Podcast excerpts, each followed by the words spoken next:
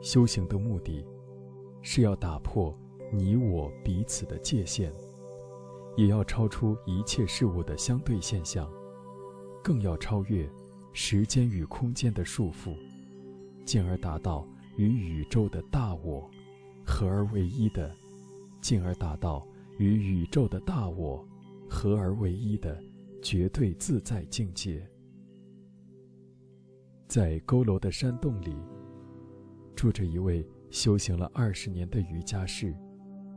他有很深的觉观和证悟，对于殊胜的大乐、清明和无念，都有切身的体验。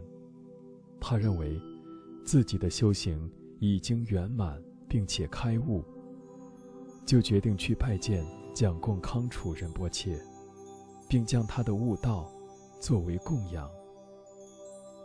他走了几个星期的路程，才抵达康楚居住的庙宇，正式谒见了这位大名鼎鼎的禅师。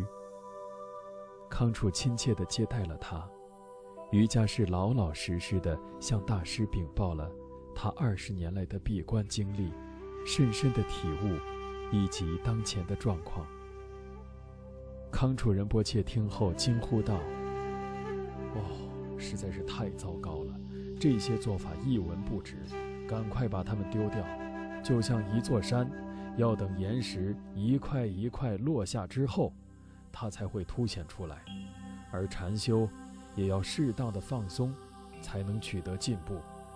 赶快回佝偻吧，康楚建议说：“我给你三年的时间，你单独留在洞里，不要有一点刻意的精神修行，不管它如何变化。”就仅仅维持在一个本来自然的状态中，无一丝烦恼迷惑。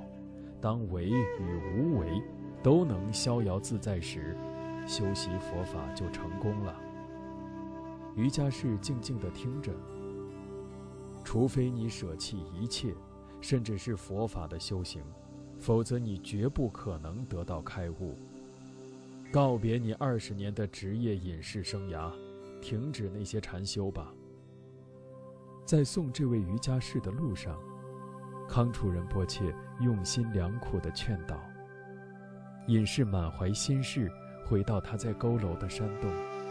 一开始，他很难按照启蒙师傅什么都不做的教导去修行。渐渐的，他习惯了一种任运而为、自然无事的生活方式。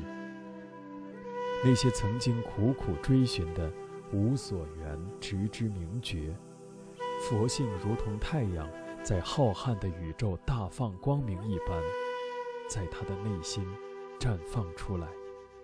三年后，他按照指示去见康楚仁波切，他什么也没有说，只是在大师面前恭敬地顶了个礼。康楚仁波切赞赏地竖起了大拇指。